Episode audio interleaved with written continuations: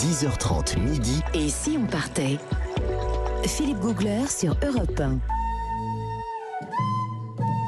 Et nous sommes en Papouasie, Nouvelle-Guinée aujourd'hui. Euh, c'est un sacré voyage. On n'y va pas toujours. On n'a pas tous la chance de pouvoir aller là-bas. Mais franchement, si un jour quelque chose fait que dans votre vie vous avez l'occasion d'y aller, ne dites jamais non. C'est un tournant dans une vie. C'est un choc parce qu'on on change de monde, on change de civilisation, on change d'époque. Et, et c'est absolument extraordinaire. Jean-Bernard, qu'est-ce que qu'est-ce que vous avez vécu vous en, en Papouasie? Ah ouais, Papouasie, je la connais pas aussi bien que Philippe, mais j'y ai passé quand même deux mois en deux voyages, donc c'est pas Deux si mois, mal. Ouais, c'est pas mois, mal, ouais. Déjà, il y a trois jours de voyage. Oui, c'est vrai que c'est pas à côté. Alors, euh, je vais vous faire part d'une aventure très particulière dans ce pays. C'est pas une rencontre comme vous l'avez faite. Euh, c'est pas une observation animalière. Donc, je vous dis aussi, je me suis pas battu avec un crocodile parce que je sais que vous aimez ça.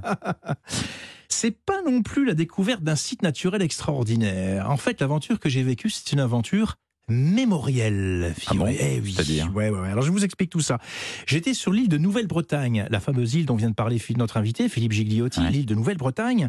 J'étais à Walendi et je revenais d'une croisière plongée dans la baie de Kimbe. J'en avais encore plein les yeux. J'avais passé neuf jours sur un bateau à faire que de la plongée, des images de fond marin.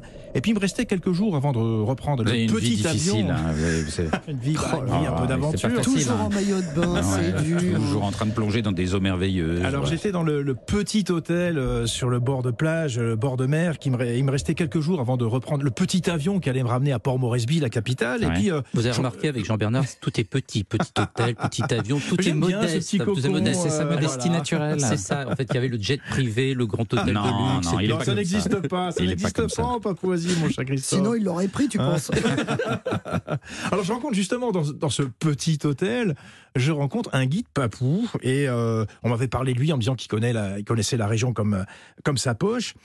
Et puis je lui dis, mais est-ce qu'il n'y aurait pas quelque chose à voir un peu dans les environs, dans cette jungle-là qui me tendait les mains juste à côté de, de cet hôtel? Et je lui dis, je veux pas faire l'observation des oiseaux, je voudrais faire autre chose qui, m'a- qui, qui est vraiment surprenant. Et il me dit, bah écoute, bah, viens, demain matin, on part à l'aube, je vais t'emmener dans un endroit que personne ne connaît, et que très peu de touristes ont vu Dans la jungle. dans la jungle. Donc on est parti le lendemain matin, une chaleur euh, humide, moite. On a marché une bonne demi-heure dans cette jungle épaisse. Il avait une machette hein, pour euh, vraiment que le sentier était à peine euh, visible. Donc on, on s'aventure au cœur de cette jungle. Le soleil se lève tranquillement et petit Il y à a des petit- moustiques? Alors il n'y a pas trop de moustiques, ça allait encore. Et subitement, je vois à travers les frondaisons là tout au loin de la lumière, ça, ce qui devait ressembler probablement à une clairière. Je me dis tiens, on va arriver sur un lieu. Peut-être qu'il y a peut-être qu'il y a un animal à voir ou euh, euh, il doit y avoir, il doit, il doit une scène va se passer. Et là, soudain, on ralentit. Et puis, euh, on franchit cette frondaison. Et là, bam Vous savez sur quoi je tombe? Je sais pas, un Une animal. épave d'avion. Ah. Une énorme épave d'avion. Un bombardier B-25, tout rouillé, en super état. C'était l'épave d'un bombardier américain qui était là au milieu de cette clairière. Mais qu'est-ce qu'il faisait là? Il s'est Eh ben, écrasé? Il s'est écrasé, Oh non, tout à non, fait. non, bah non, il est pas- Alors j'ai, euh, moi je me suis approché, j'ai exploré tous les coins et re- recoins de cet avion. euh, et je me suis demandé, mais c'est un décor de film, c'est pas oui, possible. Où ouais. sont les figurants? Où est le metteur en scène? Et puis en même temps, je me suis approché de l'avion, je regardais le poste de pilotage, on voyait le, comme c'est un bombardier, on voyait le, le, le- poste du pilote et à côté le poste de l'artilleur avec le canonnier. Je suis incroyable, il y a des soldats qui vont sortir des fourrés, c'est pas possible. Et là, j'ai le droit à une petite leçon d'histoire, effectivement, la bataille du Pacifique. Souvenez-vous, Pearl Harbor, pendant la Seconde Guerre mondiale, entre les Américains et les Japonais. Eh ben, les, les Japonais, à partir de 1941, ont envahi la Nouvelle-Papouasie. Ils ont stationné des troupes japonaises pour faire la guerre aux Américains. Et les Américains, justement, envoyaient des bombardiers pour pilonner toutes les positions Ah, japonaises dans la jungle. Et à un moment donné, ce B-25, lui, il a eu une avarie, une panne de moteur, et il a dû faire un atterrissage en urgence. Alors non pas dans la jungle, mais à l'époque, il y avait une petite piste qui aujourd'hui était entièrement recouverte de jungle, et c'était absolument incroyable. Et ça, c'était un vestige américain, complètement dans son jus. J'étais vraiment dans un musée à ciel ouvert, et je me suis replongé dans cette histoire-là.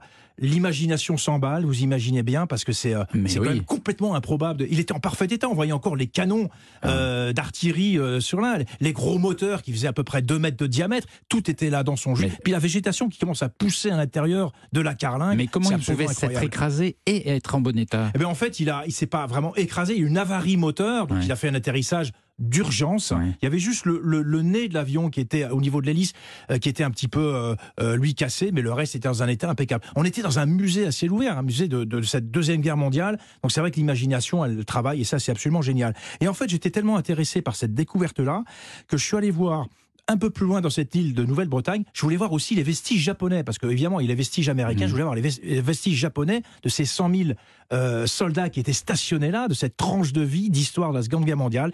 Et en fait, j'ai eu la chance, un autre guide m'a envoyé cette fois-ci, non pas dans la jungle, mais le long du littoral. On a marché une heure. Et là, je suis arrivé dans une base de sous-marins, de ravi, de, une base de réparation des sous-marins japonais.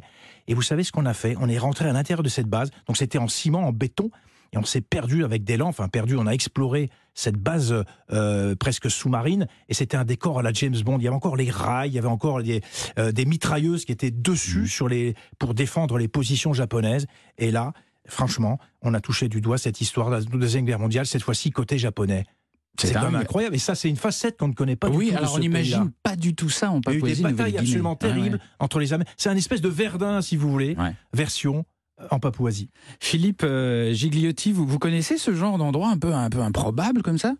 Oui, euh, alors c'est euh, moi j'ai- je n'ai pas vu cette épave-là, mais il y en a une que j'aimerais découvrir. Je sais qu'elle existe.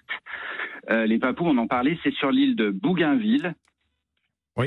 Euh, donc à la frontière avec les Salomon. Et là, il y a en fait la, la carcasse de l'avion dans lequel est mort le grand amiral euh, japonais Yamamoto qui commandait les forces du Pacifique pendant Oui. la guerre. Et l'avion est Et toujours là c'est l'avion est toujours là.